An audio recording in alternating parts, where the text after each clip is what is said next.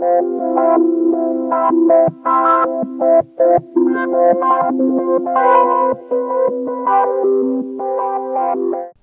dia! Bom dia! A todos. Tudo bem? Que grande alegria estar junto de vocês mais um domingo. E para quem não me conhece, eu gostaria de me apresentar. Meu nome é Everton, Everton Fortuna. Sou um dos pastores dessa igreja. Dizem que as coisas mais agradáveis para os nossos ouvidos é ouvir o nosso próprio nome. Então, neste momento, eu estou altamente satisfeito. Queria avisá-los disso. E se vocês quiserem falar mais Everton Fortuna ao longo do dia, depois que o culto acabar, e falar mais umas vezes, eu garanto para vocês que ficarei muito feliz. Eu sou um dos pastores, junto com o pastor Rodrigo, estava aqui no primeiro culto, junto com o pastor Jackson, que está em Mato Grosso do Sul. Está pregando lá em terras longínquas. E foi convidado para pregar numa igreja lá. Está lá. Parece que é bem longe o lugar, mas está lá. Uns irmãos amados convidaram eles. E eu, olhando aqui, eu, a última vez que eu preguei aqui com vocês, eu, eu acho que eu talvez estivesse com a mesma camisa. Então eu não fui nem criativo para trocar de camisa. Mas como o Jackson também está usando direto aquela camisa do Super Mickey que ele está usando, eu acho que eu também tenho direito de repetir as roupas, né? Eu gosto dessa camisa. É uma camisa que eu, o Matheus e o Negão compramos todos juntos. Todos nós temos uma igual. E nós usamos nos melhores momentos. É. Eu queria perguntar, e voltando ao que eu perguntei para vocês, eu pergunto de novo, como estão as coisas com vocês? Está tudo bem? Eu tive uma formatura essa semana, foi bem louco, eu fiquei lendo um negócio, olha, foi uma semana bem movimentada. Fui no dentista, para alguns é um suplício, e eu acho que o dentista ganhou dinheiro nas minhas costas, porque ele me fez ir três vezes lá para tirar os pontos. Eu fui uma quinta-feira, tirei 80% dos pontos. Ai, por que não tirou tudo então? Aí fui na outra, tirou mais um pouquinho e deixou um ponto para tirar da última vez. Ele ganhou dinheiro nas minhas costas. Fazer o quê? Isso foi como estavam as coisas na minha vida. E eu perguntei como estão as coisas na vida de vocês. E eu acho que eu ouvi umas pessoas dizendo: tudo bem? Tudo bem? Tudo tranquilo? Porque isso normalmente que se faz, tu pergunta como estão as coisas, a pessoa já diz de supetão assim, parece que vai, passa para a segunda pergunta. Mas a ideia é que quando nós perguntássemos como estão as coisas, tu pararia, analisaria a tua vida, analisaria os pontos do, do teu dia e diria: estou bem, estou mal, estou médio.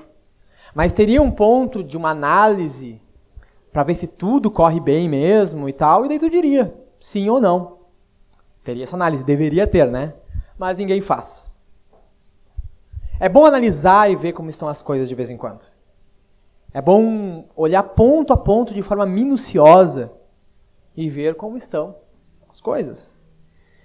Eu, por exemplo, já passei por alguns problemas por achar que tudo estava de uma forma e na verdade não estava. Por exemplo, algumas pessoas aqui sabem que eu tenho gatos. Sabem, né? Gatos, aquele bicho lá peludo que é antissocial. Sabe, né? Eu tenho. Tenho gatos. A pergunta é: eu gosto de gatos? Não, não gosto de gatos. A minha mulher é contra, diz que eu gosto, eu acho que eu não gosto. Eu não sei que conclusão chegar, porque eu vejo para eles não gosto deles, minha mulher diz tu gosta, sim. Fazer o quê? E eles estão lá, isso faz, isso convence-me de que eles estão lá em casa. E a pergunta é como é que eu tenho gatos se não gosto, né? Bom, um dia eu estava voltando de uma atividade na igreja, a gente foi fazer alguma coisa, saímos para comer e tal, e era três da manhã. E eu estava caminhando já no pátio do condomínio onde eu moro, tinha uma árvore lá, e tinha um fruto diferente no topo da árvore.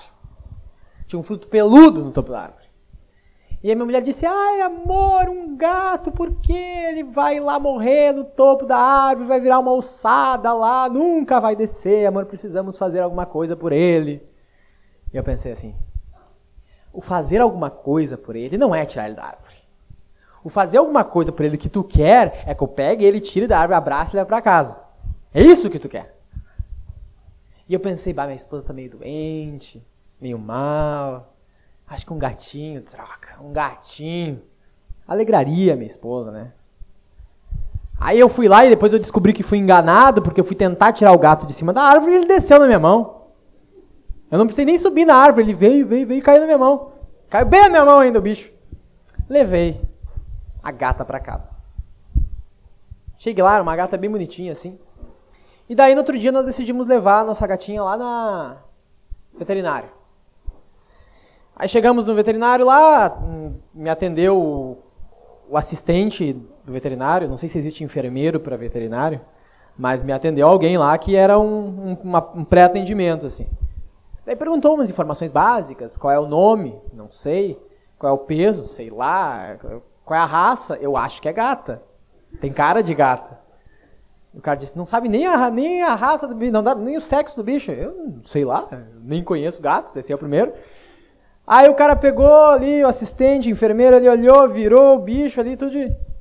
É uma gata. E está até no cio. Ah, que droga, mano, esse bicho já tá dando problema aí, ó, no cio aí, ó. Aí chegou a veterinária, uma senhora assim, de olho puxado, assim, muito conhecida ali no lugar, na região, e foi examinar a minha gata também. Aí examinou, virou minha gata de, de pra cima, para baixo, e disse: É, essa gata aqui é um gato. Por isso que ela viu como estavam as coisas na minha gata e concluiu que era um gato. Digamos que teve alguns sinais aparentes que ninguém tinha visto. É uma gata, é um gato castrado, mas é um gato. Ainda há algumas coisas que os qualifiquem ali. Por isso que eu disse, cara, na minha cabeça estava certo que aquilo era uma gata. Faltava uma informação, faltava um elemento, né? Aquilo era uma gata. Aí chega a veterinária que manja do, do, dos negócios, né? Abriu, virou, sei lá, não sei como é que ela conseguiu, usou um aparelho de raio-x, sei lá, e descobriu que a gata era gato. Ficou surpreso. Por isso que às vezes a gente tem que olhar bem certinho como que estão as coisas, porque às vezes não é, não é não como a gente achava. Eu achava que era uma gata e era um gato. Então, às vezes, a gente precisa olhar na nossa vida transpassando esse caso para a nossa vida, a gente tem que olhar de forma séria como estão as coisas em nossa vida. E olhar ponto a ponto. E ver se tudo está certo, tudo está da forma que nós achamos que de fato está, tudo está da forma correta. É bom nós olharmos isso. E é bom nós olharmos isso principalmente em relação ao nosso coração. Esse é o principal ponto que nós temos que olhar. Porque você lembra, né? Que um cara chegou para Jesus e perguntou: Ei, mestre, qual é o principal mandamento da lei? Daí Jesus disse: Olha, tem que amar o Senhor teu Deus de todo o teu coração, de toda a tua alma e com todas as tuas forças. Esse é o primeiro e mais importante mandamento. Se esse é o primeiro e mais importante mandamento, eu tenho que olhar se eu estou amando a Deus com todo o meu coração, com todas as minhas forças, com toda a minha alma. Eu tenho que olhar se eu estou amando a Deus com tudo que é em mim. Se há alguma coisa que eu tenho que ver como está, se eu tenho que ver como estão as coisas em alguma área da minha vida, essa nós podemos dizer que é a principal, não é? Tem que olhar como estão. Tem que olhar se tu está amando a Deus acima de todas as coisas. Ah, mas eu sou salvo? Eu estou até aqui numa série de calvinismo aqui, Jesus me salvou, é graça irresistível, expiação limitada, eu faço parte de todo esse coro aí. Mas agora tu tem certeza, plena certeza, analisando como estão as coisas, que as tuas forças, a tua alma, o teu entendimento estão totalmente em Jesus? Olhou isso? Parou para analisar isso? Te preocupa com isso? É uma coisa que a gente teria que olhar. Tu tem que olhar para ti e pensar: em quem é que eu estou confiando? No que, que eu tenho me apegado? No que, que tu tem te apegado? Em quem tu tem te apegado no teu dia a dia? O que, que é atualmente a coisa mais importante da tua vida? É a coisa que tu morreria se tu ficasse sem nesse momento. O que é isso? Nós temos que olhar como estão as coisas no nosso coração. Porque podem haver ídolos em nosso coração. Podem haver deuses que nós formamos dentro do nosso coração e na qual nós estamos totalmente dedicados, totalmente voltados. E não é Jesus. E não é Jesus. Ele não está no topo. Ele não está na ponta da cadeia. Jesus não é aquele que toma todo o nosso foco. É alguma outra coisa. O que, que é essencial para nós? Vocês lembram? E nós já falamos diversas vezes aqui na igreja o que, é um ídolo, né? Baseado em Romanos 11, versículo 36 e capítulo 12, versículo 1, e você anote isso para ler na sua casa. A escritura mostra, e Paulo vai explicar, que nós fazemos Deus algo quando nós colocamos aquilo em posição de glória. E nós adoramos através de sacrifícios. Isso é como nós adoramos. Isso é como nós colocamos isso como Deus. E Paulo se refere ao verdadeiro Deus. Mas nós fazemos, podemos fazer isso com deuses falsos. Nós podemos fazer isso com ídolos. Nós podemos colocar ídolos em posição de glória em nossa vida, em destaque, em importância, em primeiro lugar. Nós adoramos isso através de sacrifícios. E nós precisamos identificar isso em nosso coração. Essa definição do que é ídolo, ela é uma coisa bem interessante porque ela engloba muita coisa. Ela engloba pecados ocultos, pecados preservados em nosso coração, pecados que nós zelamos por eles e nós não queremos que ninguém os afronte, pecados que nós alimentamos, pecados que nós não confessamos e pecados que continuamente vão exigindo que nós mais, mais, mais sacrifiquemos em favor deles. E, consequentemente, nós sacrificamos a glória de Deus. E fazemos tudo para esse ídolo. Eu conheci um cara, um pseudo amigo meu, nojento de um cara, que eu detesto ele. Tá, eu fui transformado por Jesus, eu não detesto. Esqueça isso. Aqui na frente de vocês eu amo. Eu conheci um cara que ele era ferrado em pornografia. Ferrado, ferrado, mal do século. Ele é ferrado em pornografia. Ferrado. Ah, viciado, bêbado em pornografia. E mesmo assim, sendo viciado em pornografia, ele resistiu quando nós dissemos para ele que ele não poderia assistir séries imorais. Como Game of Thrones, por exemplo, porque é imoral, porque é pornográfico. Ah, não é? É pornográfico, sim. É pornográfico e ele ficou indignado. E por quê? Porque ele queria proteger bem direitinho aquele ídolo dele. E queria, ele queria manter aquele altar guardado. Naquele altar ninguém toca. Ele estava sacrificando para aquele altar e ninguém poderia se opor àquele altar dele. Ele fez mais ou menos como Raquel, a esposa de Jacó, que quando saiu da terra do pai dela, ela trouxe os ídolos guardados com ela. E ela protegia aqueles ídolos. E ela não deixou que Jacó encontrasse aquele ídolo que ela tinha. Ela quis preservar aquilo para ela. E não são. Olhando isso e olhando esse exemplo que eu dei, pode parecer que são só pecados que se tornam ídolos para nós. Mas não são só pecados.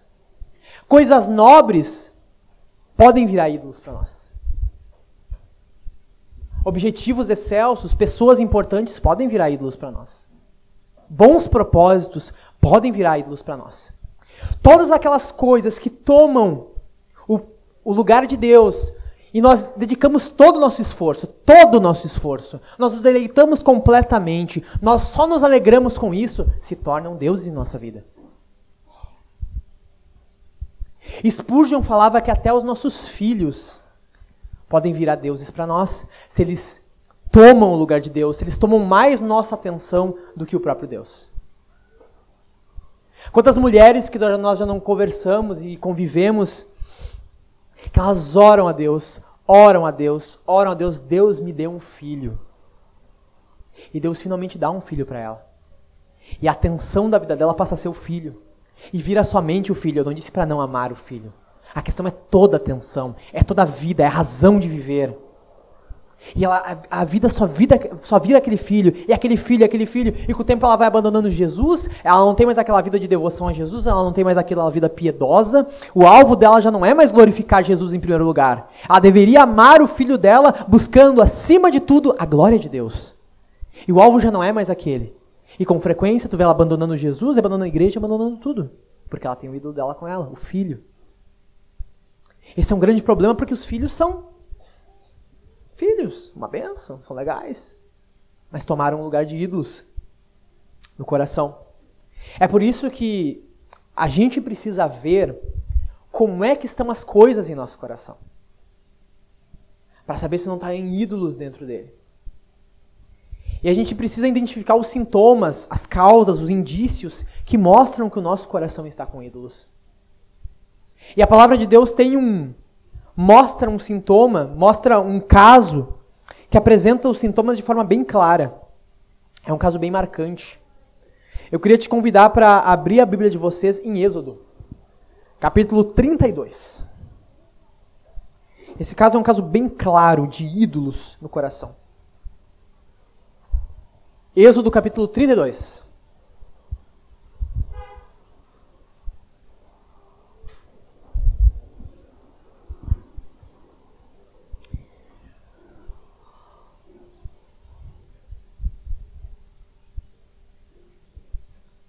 Aproveitaria esse momento que vocês estão procurando nas Bíblias de vocês para tomar água, só que eu não tenho todo essa, esse dom de habilidades físicas para conseguir pegar água com o microfone na mão e ao mesmo tempo estar tá com a Bíblia aberta aqui.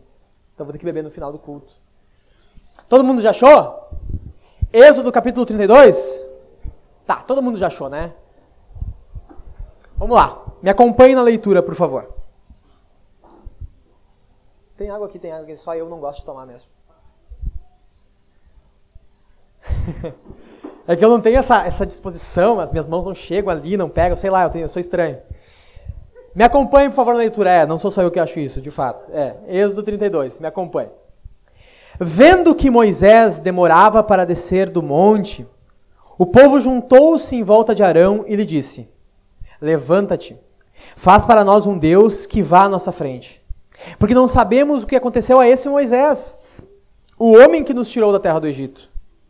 E Arão lhes disse: Tirai os brincos de ouro das orelhas de vossas mulheres, de vossos filhos e de vossas filhas, e trazei-os aqui. Então todo o povo tirou os brincos de ouro das orelhas e levou a Arão. Ele os recebeu das suas mãos e deu forma ao ouro com um cinzel, fazendo dele um bezerro de fundição. Então eles exclamaram: Ó Israel, aí está o teu Deus, que te tirou da terra do Egito. Vendo isso, Arão edificou um altar diante do bezerro e proclamou: Amanhã haverá festa ao Senhor. Obrigado. Esses caras são demais. Essa igreja é uma benção. Eles até criam formas de beber água. Muito obrigado, Paulo Júnior. Lemos esse texto. Olha, neste momento, quando acontece este caso, Israel está vivendo o melhor momento de suas vidas. O melhor momento de suas vidas. Eles tinham passado 430 anos no Egito, boa parte desse tempo, como escravos. A escravidão apertou tanto eles, eles padeceram na escravidão, que Êxodo capítulo 2, versículo 24, vai dizer que eles clamaram a Deus, gemeram, choraram diante de Deus pelo sofrimento da escravidão. E Deus ouviu eles. E a partir daquele momento, Deus começou a fazer coisas maravilhosas ali naquela terra. Com mão forte, defendendo o seu povo e mostrando a glória de Deus naquela terra. Foi ali que eles comemoraram a primeira Páscoa, na qual o anjo da morte passou e matou os primogênitos de todos os egípcios mas nenhum de Israel. Deus foi tão bom com eles que ele tra Deus tratou o Egito como um vencido de guerra, como se Israel tivesse guerreado e ganhado do Egito, a ponto de eles terem despojado os egípcios. Eles levaram riquezas dos egípcios. A nação que era escrava levou ouro do seu senhor quando foi embora. E agora eles estão no deserto, e de dia eles estão caminhando, e tem aquela nuvem que protege eles do sol. De noite tem o fogo que guia o caminho. Vem o maná do céu como um orvalho, eles comem aquilo. Eles não precisam fazer quase nada, eles estão sendo guardados por Deus. E no grande ápice, eles veem a glória de Deus no topo do monte. Eles veem o monte fumegando, saindo fumaça do monte. Eles contemplam a glória de Deus com muito temor. Deus fala com eles, fala com Moisés através de relâmpagos e trovões. Imagina a cena disso. Isso está alguns capítulos antes. E quem lê a narrativa, parece que não aconteceria nada, nunca se preveria que quem lê o texto até aqui, sem nunca ter lido, que a partir desse momento eles estariam com um bezerro, adorando um bezerro. O momento que eles estavam é muito parecido com o momento que nós estamos. Nós passamos por momentos desesperados. E Deus nos concede alívio. E Deus intervém em nossa vida. E Deus nos abençoa. E Deus nos coloca em paz. Assim como eles estavam. Mas agora, 39 dias depois que Moisés subiu ao monte, 39 dias só, eles estão com o ídolo, ajoelhados diante do ídolo. O que, que eles são? Eles são bipolares? Não. Eles só estão com o coração cheio de ídolos mesmo. A atenção principal deles não é mais Deus. É o ídolo. É muito fácil, né? Tu vê pelo texto que é muito fácil chegar a esse ponto. Que a bênção de Deus manifesta antes não é suficiente de te impedir de criar ídolos para ti. Vamos olhar aqui pelo texto algumas coisas, alguns sintomas que mostram um coração cheio de ídolos, para que a gente analise a nossa vida a partir do texto. O primeiro sintoma que o texto mostra de um coração cheio de ídolos é ansiedade. Logo ali no começo do texto, diz: Vendo que Moisés demorava para descer do monte, o povo estava ansioso. Ansiedade é um sintoma muito claro de dá em ídolos nós. E o que a gente consegue perceber aqui? Que o objetivo que eles tinham era nobre. De novo, a causa era nobre. Era nobre. O motivo era nobre, o motivo era honrado. Qual era o motivo? Eles queriam chegar logo na terra que Deus prometeu para eles.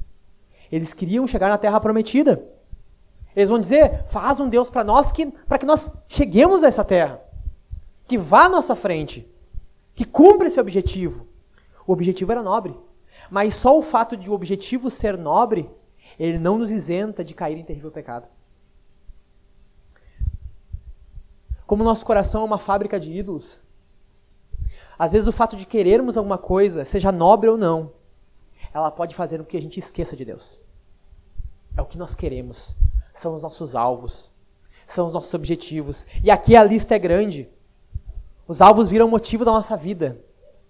Para alguns é carreira, para outros é filhos, para outros é faculdade, para outros é marido, para alguns é esposa, ministério, trabalho, para alguns é animal de estimação. Às vezes é o objetivo de alcançar uma casa própria, é carro. Tudo isso pode virar um ídolo no nosso coração. Tudo isso pode virar o grande alvo de nossas vidas. Tudo isso pode virar o grande objetivo a ser alcançado. É um objetivo nobre, mas ele pode virar ídolos em nossa vida. Eles tinham uma certeza, nós precisamos chegar naquela terra.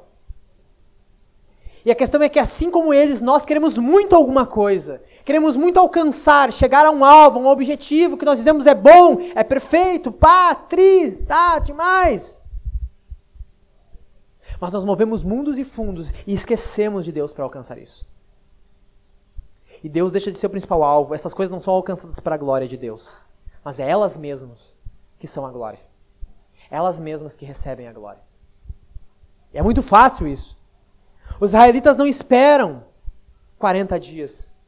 Eles querem logo ir na frente. O alvo, o objetivo, se torna o grande Deus. E eu pergunto para ti, na tua vida, o que que tem tomado toda a tua atenção? O que que tu tem como teu maior alvo neste momento? Quando tu pensa qual é o maior objetivo da minha vida, o que, que vem à tua cabeça? É muito provável que não venha eu quero glorificar a Deus. É muito provável que venha muitas outras coisas. Ou uma grande coisa que tu nomeou como teu ídolo. Qual é o teu grande objetivo? O que, que te oferece a possibilidade de uma vida mais cativante, uma vida mais alegre? uma vida diferente. O que nesse exato momento a tua mente pensa que é o principal alvo, o grande divisor de águas na tua vida?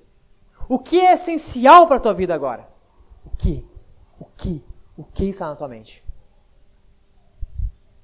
O que é o teu grande refúgio? O que tu diz a minha vida vai mudar se chegar nesse ponto, se alcançar isso, se alcançar esse objetivo? Tu vai ver que isso toma toda a tua atenção. Tudo, toma tudo em ti. O povo de Israel quer que outra pessoa, que outra coisa, e não Deus guie o seu caminho. Isso vai ficar mais claro depois, porque eles não vão querer nem que Deus reine sobre a vida deles. Eles querem um rei para eles mesmos. E é esse o objetivo da nossa vida. Nós tornamos outra coisa objetivo. Nós queremos que essa coisa reine sobre as nossas vidas. Ela tem que ser glorificada. A gente tem que ter alcançar ela. Se ela for o nosso rei, a nossa vida será diferente. Entende isso? Se nós alcançarmos isso, se isso virar o nosso rei, a nossa vida será diferente. Vai mudar. Coisas muito nobres podem virar o nosso ídolo. Tem pessoas que tornam tudo, conseguem tornar tudo em ídolos dela.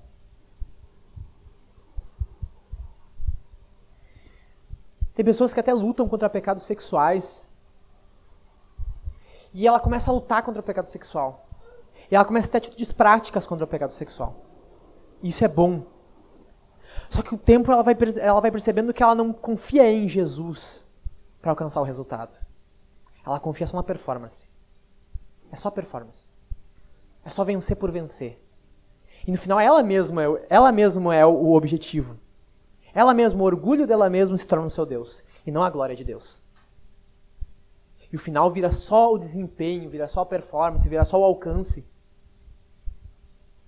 A gente vê isso até em pessoas que querem seguir o ministério pastoral.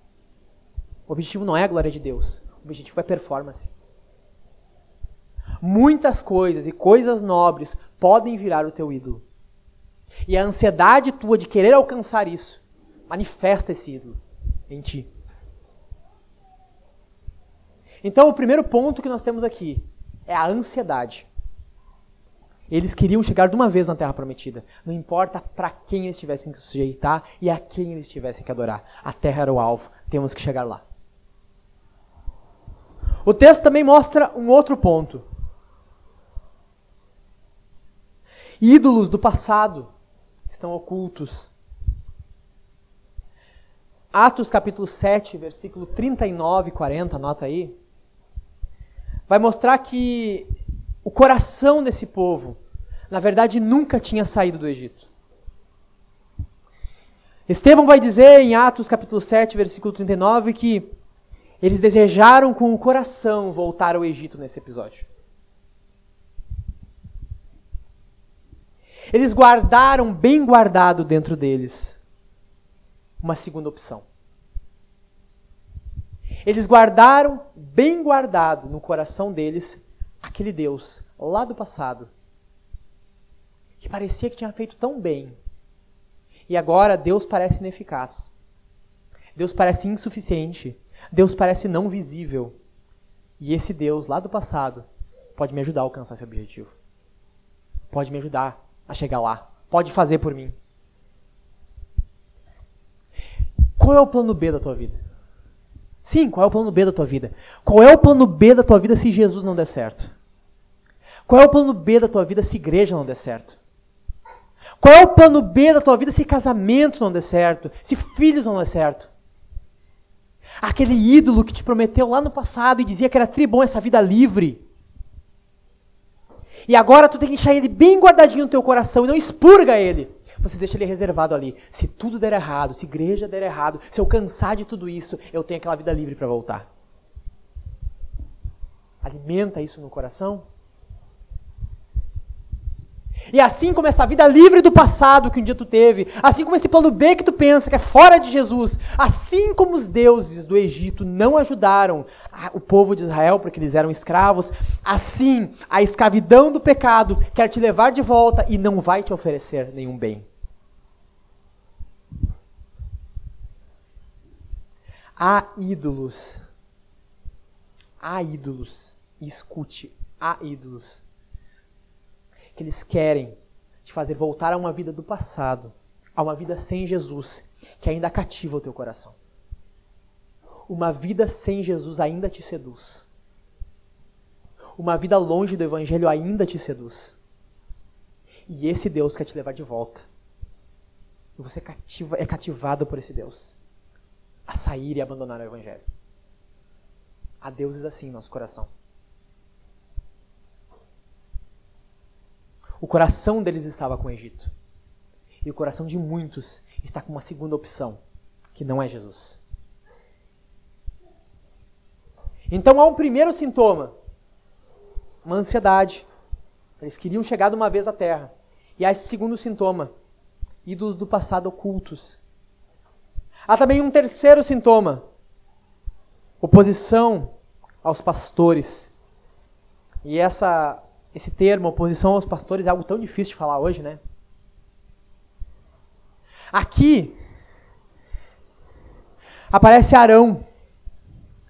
Só que se tu abrir Êxodo capítulo 24, versículo 14, tu vai, tu vai ver que quando Moisés estava subindo para o monte, ele disse assim: se alguém tiver alguma coisa para ser resolvida, resolvam com Arão e com Ur.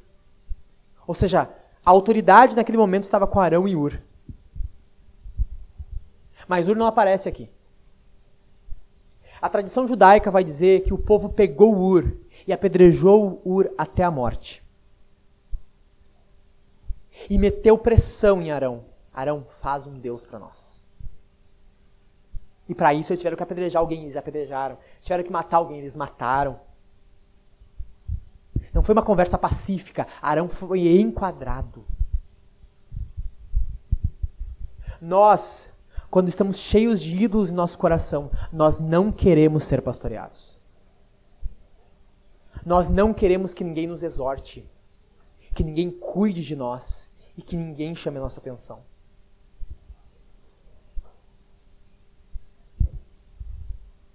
Eles sabiam que se eles dissessem mansamente para Arão, Arão, faz um Deus aí para nós, Arão, estamos de boa aí, vamos, vamos tentar aí. Arão, talvez não por temer a Deus, mas por temer Moisés, Arão não faria aquilo. Mas já chegaram chegando, destruindo, metendo pressão. E é assim que muitas vezes nós fazemos.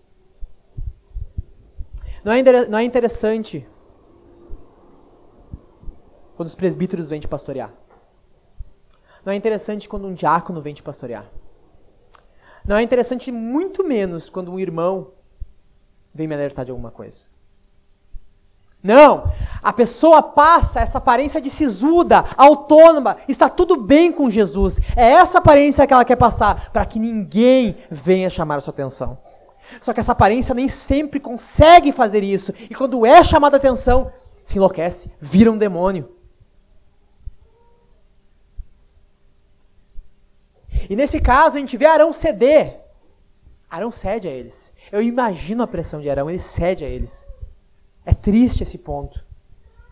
Olha, que nós pastores dessa igreja nunca, nunca venhamos nos sujeitar a ti quando tu for orgulhoso. Nunca. Que nós jamais venhamos ceder à tua pressão. Nunca. Que nós jamais venhamos nos calar diante do teu pecado. Nunca. Nunca. Nunca. Tu não quer que pastores te pastoreiem. Tu não quer que pastores cuidem de ti. Tu quer que nós nos calemos e digamos para ti tudo bem. Se a doença te impede de estar no culto, mas a doença não te impede de trabalhar. E tu quer que nós nos calemos e digamos, tudo bem. Ou não falemos nada. E se falar, caiu a casa. Que Deus nos guarde, nós nunca nos sujeitemos à tua pressão. À tua pressão orgulhosa. Nunca. Tu dificulta o trabalho dos teus líderes? Tu dificulta o trabalho dos teus pastores? Tu pode dizer de ti mesmo, eu sou uma ovelha. Tu pode dizer isso de ti mesmo? Para ti é difícil ser pastoreado? Não é tu mesmo que diz, não é pastor que vai me convencer. É sério isso? Isso porque nós nem chegamos nos irmãos que chegam com todo um amor e manso, querendo nos exortar com amor nós não aceitamos isso. Às vezes o conhecimento teológico nos infla. Nós não aceitamos nenhuma repreensão, nenhuma exortação, porque nós já sabemos tudo e nós estamos fazendo certo. Sério, sério. Ou isso é um ídolo guardado no nosso coração que nós não queremos expor para ninguém. Nosso próprio orgulho do conhecimento, nós não queremos que ninguém conheça, ninguém saiba, ninguém se meta.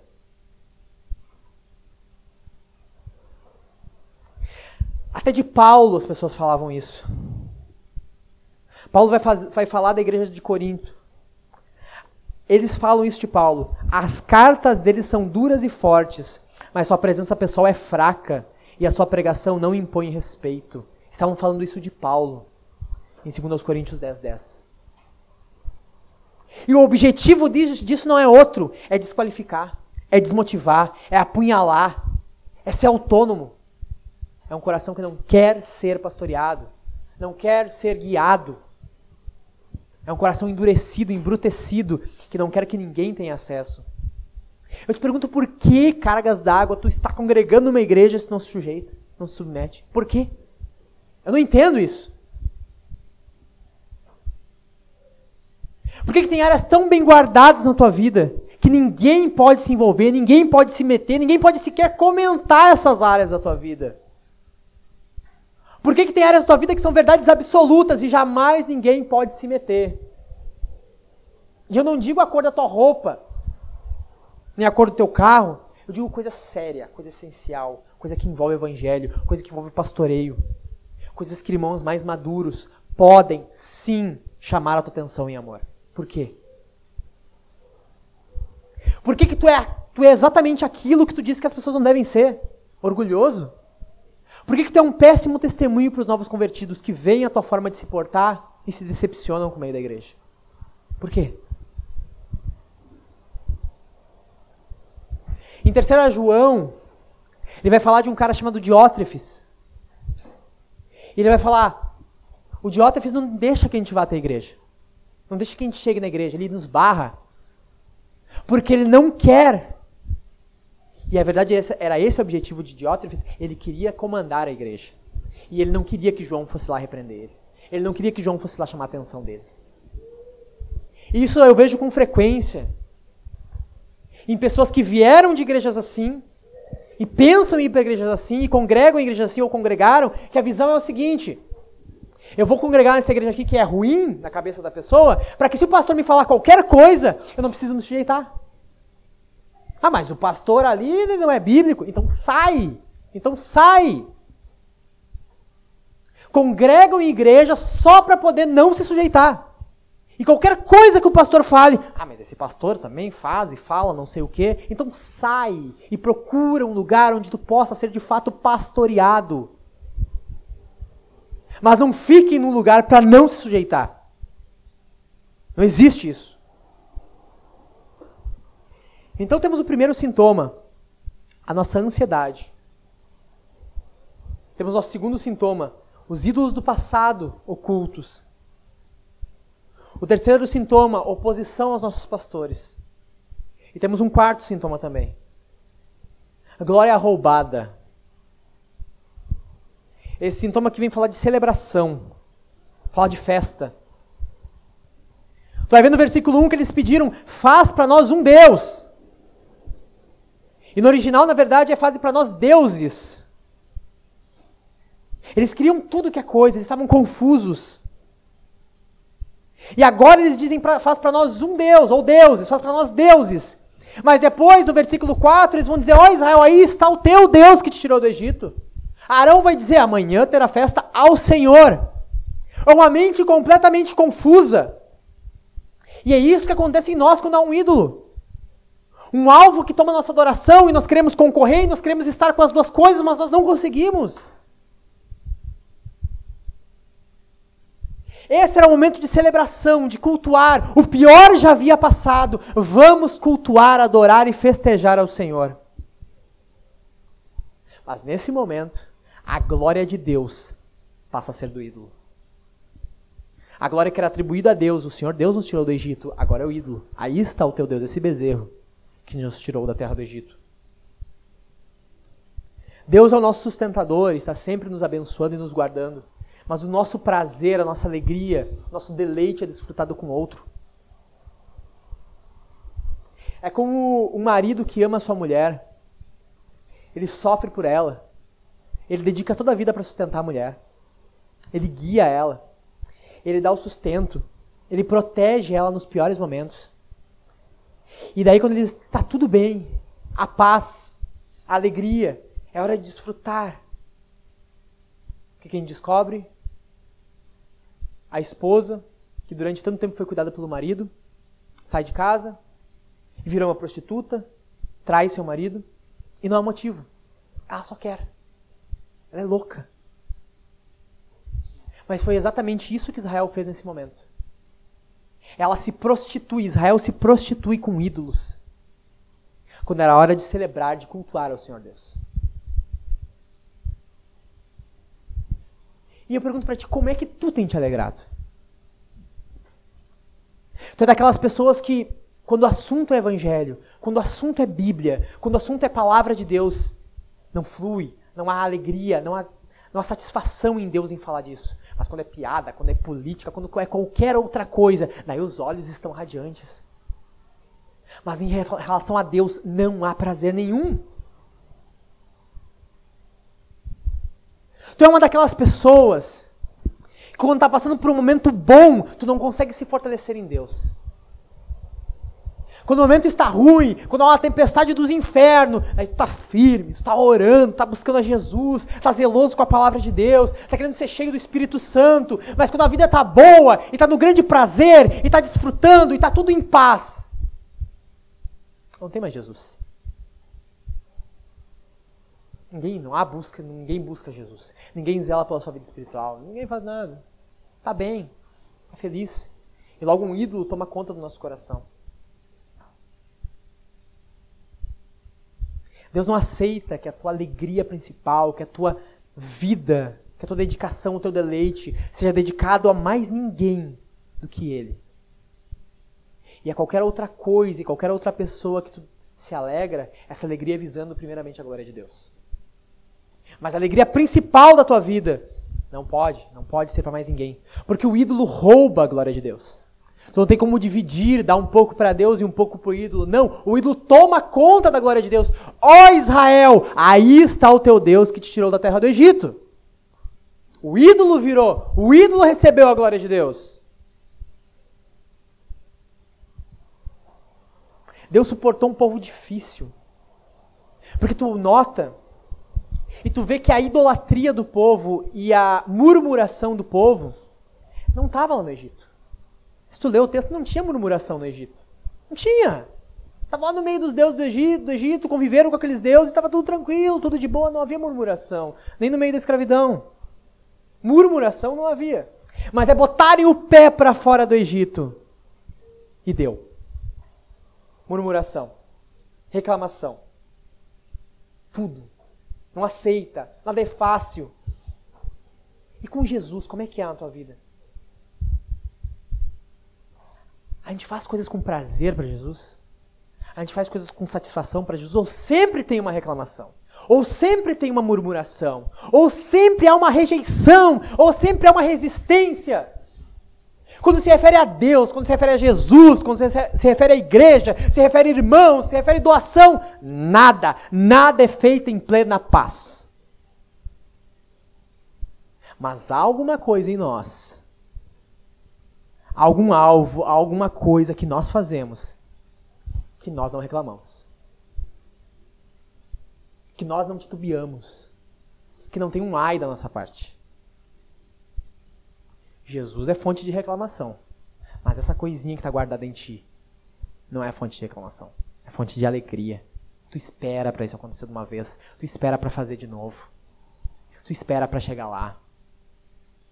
Só fala bem disso nunca fala mal. Está disposto a fazer o que for necessário por isso. Mas Jesus recebe a tua murmuração. E não dá para passar batido também que no versículo 2 Arão pede para eles tirarem os brincos de ouro e trazer para ele. E o versículo 3 diz: Então todo o povo tirou os brincos de ouro das orelhas e os levou a Arão. Alguma indisposição aqui? Alguém falou alguma coisa? Não, levaram. Levaram com toda alegria. Vocês têm disposição para contribuir? Tu tem disposição para contribuir, para servir, para cantar, para adorar, para estar junto da igreja, para estar com os teus irmãos?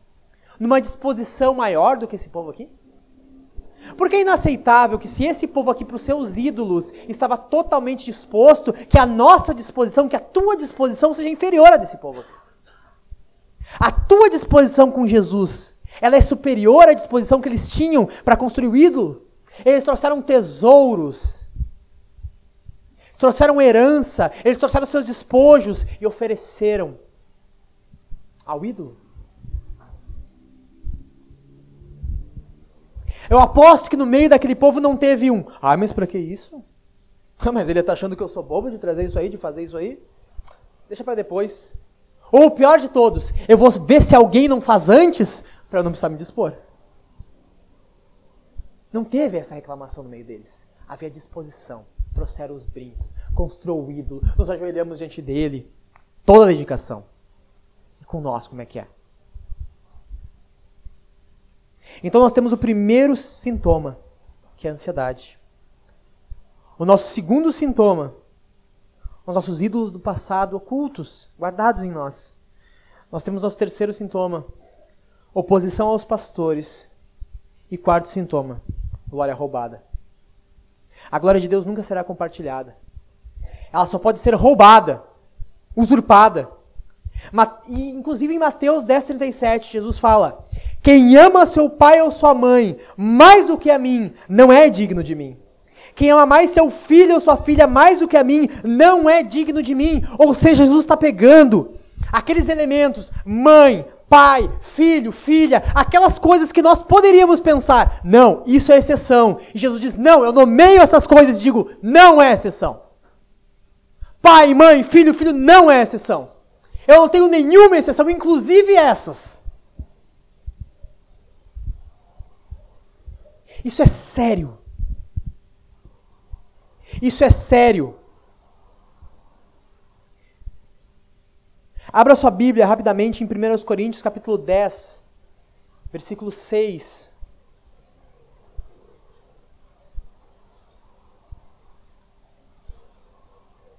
Aqui Paulo explica como nós devemos enxergar esses casos, como esse caso desse povo que fez esse bezerro de ouro. 1 Coríntios, versículo 10, capítulo 10, versículo 6. Vou ler. Essas coisas aconteceram, esse caso do bezerro de ouro e tantos outros que nós vemos naquela época, essas coisas aconteceram como exemplo para nós, a fim de que não cobicemos as coisas más como eles cobiçaram. No versículo 11 ele fala: tudo isso lhes aconteceu como exemplo e foi escrito como advertência para nós, sobre quem o fim dos tempos já chegou. Isso é um sinal vermelho para nós. Esse caso do bezerro de ouro é um sinal vermelho para nós, ou até um sinal amarelo. É uma advertência. É para que nós peguemos essas passagens e analisemos a nossa vida. E, vejamos se nós não estamos no mesmo nível. E nós estamos numa situação muito melhor que eles. O fim dos tempos já chegou, a revelação está completa. Nós analisamos isso. Paulo está explicando, eles analisem esse passado, o que eles fizeram. E não tornem a fazer. Nós estamos com a faca e o queijo na mão. Jesus está nos advertindo a não cairmos no mesmo erro, a não sermos idólatras, ao amarmos unicamente Ele. Mas graças a Deus que apesar de termos a faca e o queijo na mão, e ainda assim estarmos desesperados, é nesse mesmo texto que tem o versículo 13. Não veio sobre nós, sobre vós, nenhuma tentação que não fosse humana. Mas Deus é fiel e não deixará que sejais tentados além do que podeis resistir. Pelo contrário, juntamente com a tentação, providenciará uma saída, o famoso escape, para que possais suportar. Esse escape aqui é como se fosse um exército encurralado, não tem para onde fugir e abre uma fenda no meio da rocha, eles encontram e conseguem escapar. A palavra de Deus esse caso abre os nossos olhos e nos alerta para que nós não sejamos idólatras como eles. Mas ao mesmo tempo, nós devemos clamar ao Espírito Santo, esperar e confiar na bondade de Deus, para que Deus providencie o escape para nós. Confiar na bondade de Deus. É Deus que nos providencia o escape.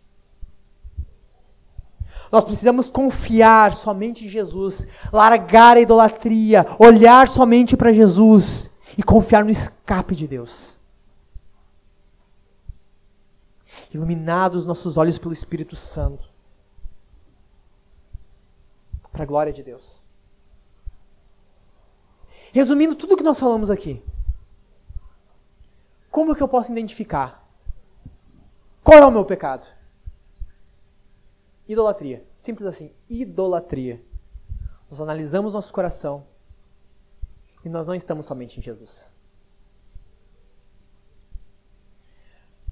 Glória a Deus, porque esse texto de Êxodo não termina só aqui, essa, esse, esse caso não termina só aqui. Nós vemos que diante de um pecado terrível, terrível, há o um intercessor. Em Êxodo capítulo 32, em Êxodo mesmo, no versículo 30. Você pode abrir aí. Moisés vai orar pelo povo.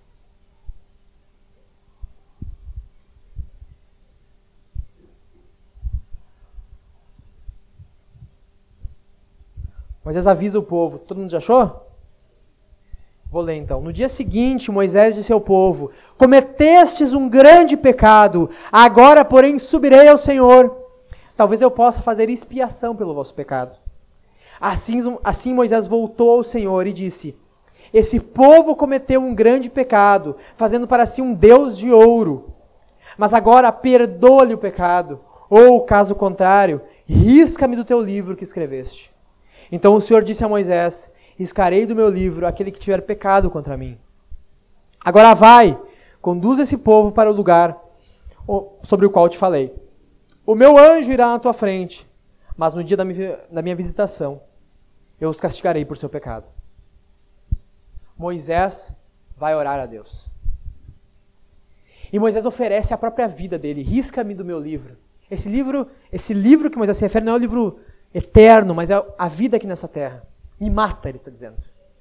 Me mata se tu não conduzir esse povo. E eu tenho certeza que ele também falou: me mata para conduzir esse povo. Moisés ofereceu a própria vida em favor do seu povo. Só que aqui não é sobre Moisés. Porque Moisés era tão pecador quanto o povo, ele é tão pecador como nós. Ele também está sujeito ao pecado. A vida dele não poderia salvar o povo. Deus foi misericordioso com ele ouviu a oração. Mas nós, nós em Jesus, temos alguém que ofereceu de fato a sua vida. E o seu sacrifício foi aceito por Deus. E sangue puro foi derramado. Je Moisés, ele é uma referência muito turva a Jesus. Jesus oferece sua vida como um sacrifício eficaz e aceito por Deus.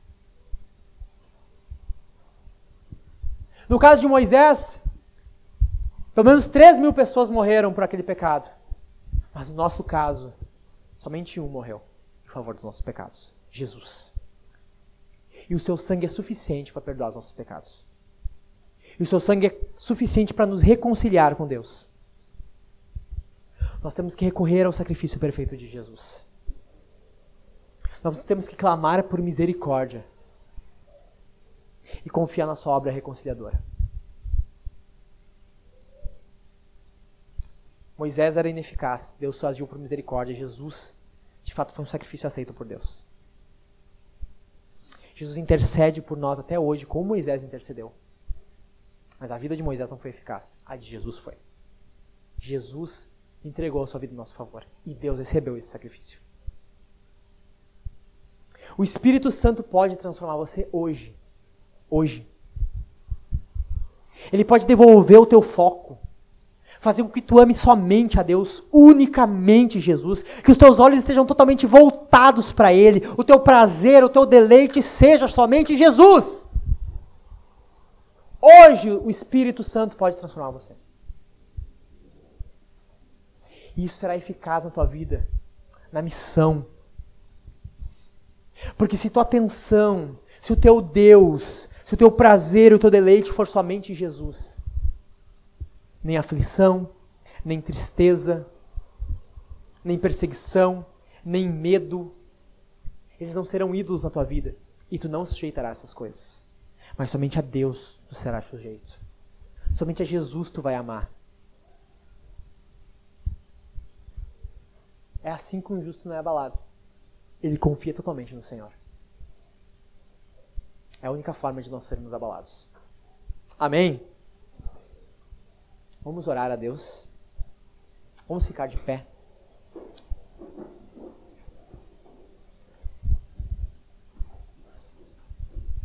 Deus mostra os nossos ídolos. E ao mesmo tempo Deus nos providencia escape. Jesus morreu em nosso favor. Vamos voltar a nossa atenção totalmente para Jesus. Vamos clamar a Deus que o Espírito Santo nos transforme. Que nós possamos identificar os nossos ídolos pela palavra de Deus. E abandonar eles. Que Deus nos dê força para isso. Que nós consigamos ter nosso, nossos olhos unicamente em Jesus. Vamos orar a Deus. Eu peço que você curva a sua cabeça e feche seus olhos. Nós te damos graça, Senhor Deus. Nós te damos graça, Senhor Deus poderoso. Senhor Deus misericordioso. Senhor, desprezamos a Ti, Senhor. Desprezamos a Ti com frequência, Senhor. Rejeitamos a Tua obra maravilhosa. Rejeitamos a Tua bondade e misericórdia que nos alcança constantemente, Senhor. Nos colocamos em posição de juízo. Desprezamos o Senhor. Mas nós pedimos a Ti, Senhor, que Tu perdoe os nossos pecados. Que Tu perdoe este pecado, a idolatria. Descumprimos o primeiro mandamento, Senhor. Colocamos outros deuses diante de nós. Mas nós pedimos, Senhor, tem misericórdia de nós. Purifica-nos do nosso pecado. Faz com que os nossos olhos se voltem totalmente para Ti. Faz com que amuletos, Senhor, pendurados em nossa vida sejam desfeitos. E olhemos unicamente para Ti. Tem misericórdia de nós, Senhor. Que o Teu Espírito torne a avivar-nos, Senhor. Que o Teu Espírito volte a nos trazer prazer pleno em Ti. Satisfação unicamente em Ti. Que os nossos olhos se voltem unicamente ao Senhor. Tem misericórdia de nós, Senhor. Faça-nos enxergar a tua bondade. Faça-nos como em Salmo 2. Cultuar o Senhor com temor. Nos alegrar com tremor. Unicamente a ti. Ajuda-nos, Senhor. Ajuda-nos, Senhor.